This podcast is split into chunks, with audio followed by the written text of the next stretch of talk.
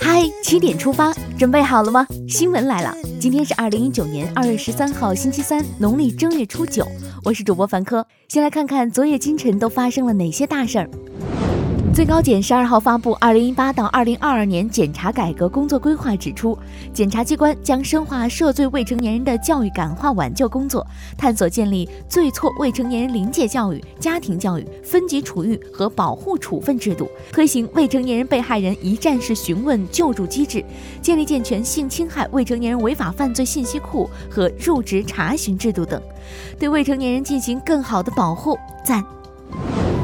十一号，美国防情报局称，中俄将太空视为现代战争重要部分，并将反空间能力作为削弱美及盟友军事效率的手段。外交部发言人华春莹回应称，美方妄加评论别国航天政策毫无依据，美方应该与中国一道，积极参与到外空军控进程中来，为维护外空安全做出应有的贡献。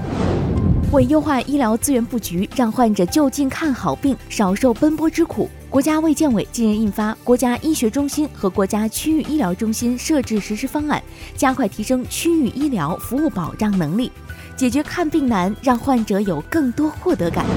商务部十二号消息，数据显示，二零一八年商务运行稳中有进，高质量发展取得积极进展，消费连续五年成为经济增长第一动力。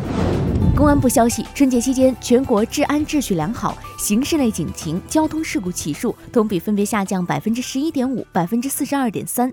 同时，有九名民警、辅警因公殉职，英雄走好，向人民的忠诚卫士致敬。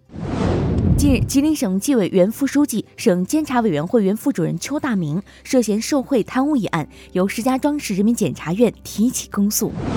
接下来关注一条总台独家内容。二零一七年三月七号，习近平总书记在参加十二届全国人大五次会议辽宁代表团审议时，提出三个推进：推进供给侧结构性改革，推进国有企业改革发展，推进干部作风转变。辽宁全面落实习近平总书记三个推进要求，扎实推进老工业基地振兴发展。中央广播电视总台央视新闻领航新时代推出辽宁三个推进，引领振兴之路。大家可以在今天的嗨七点出发推送中查看详情。再来刷新一组国内资讯。十二号，北京城区迎来二零一八年入冬以来首场大规模降雪。气象专家介绍，十四号北京将迎来一场更加明显的降雪。此外，十二号至十四号，新疆北部、华北、黄淮、江汉北部等地有小到中雪或雨夹雪。十五号至十七号，雨雪分界线将南压至长江一带。正值春运返程高峰期，大家一定注意出行安全。日前，国际标准化组织正式发布了上海中医药大学主导制定的中医药板蓝根药材国际标准。这一标准的制定将为推动板蓝根国际标准化发展起到很好的引领作用。听说保温杯和板蓝根更配哦。职业差评师们的日子不好过了。二零一七年十一月，杜某等三人因利用恶意差评在淘宝上敲诈商家，受到刑事处罚。随后，淘宝公司以恶意评价涉嫌侵权为由，将三人诉至法院。近日，法院一审判决，被告三人共同赔偿淘宝公司损失一元，合理支出两万元。这是全国首例电商平台诉差评师案。用法律武器让差评师无可遁形，无可遁形的还有下面这群人。河北省高级人民法院自主研发的微信小程序“老赖地图”近日正式上线。这款小程序可扫描出使用者方圆五百米内的老赖相关信息，还能将这些信息分享给朋友或微信群，同时还可以一键在线举报老赖。神器在手，看你老赖往哪儿走！继重庆公交坠江事故发生三个多月后，十一号十七时五十分左右，陕西省宁强县一辆公交车在行驶时突然失控坠入江中。目前，事故已导致两人死亡。十二号，宁强县警方回应称，事故原因并非网友猜测的乘客抢方向盘，具体原因正在调查，请不要无端猜测，静待调查结果。同仁堂蜂蜜事件处理结果来了。北京同仁堂公告，江苏滨海县市场监管局调查认定，同仁堂蜂业用回收蜂蜜作为原料生产蜂蜜，标注虚假生产日期，罚款一千四百多万元。同仁堂召回商标为原蜜、蕊月、药植蜜的四十一批次，两千二百八十四瓶的蜂蜜产品，涉及北京、山东、天津、辽宁、河北、四川、山西七省市。近日，北京市纪委市监委已就此事问责处理十四人。来看一则紧急寻人启事。一月三十号，中国科学技术大学博士生刘春阳给父母打电话称，自己将在一月三十一号下午到家。三十一号上午，刘春阳神秘失踪，至今已十三天。监控显示，三十一号凌晨四点半，刘春阳离开宿舍，在一水库出现，之后再无踪影。祈祷他能够平安回来。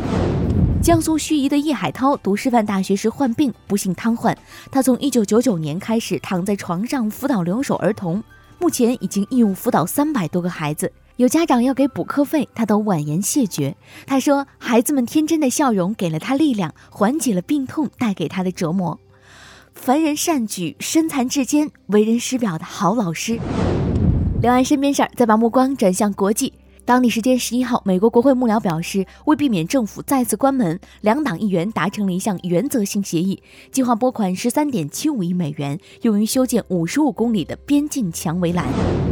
印度突发火灾，据外媒报道，印度当局表示，十二号凌晨发生在德里一家酒店的火灾已造成至少十七人死亡，另有四人受伤。目前大火已被浇灭，消防员仍需进入酒店内部搜寻遇难者遗体。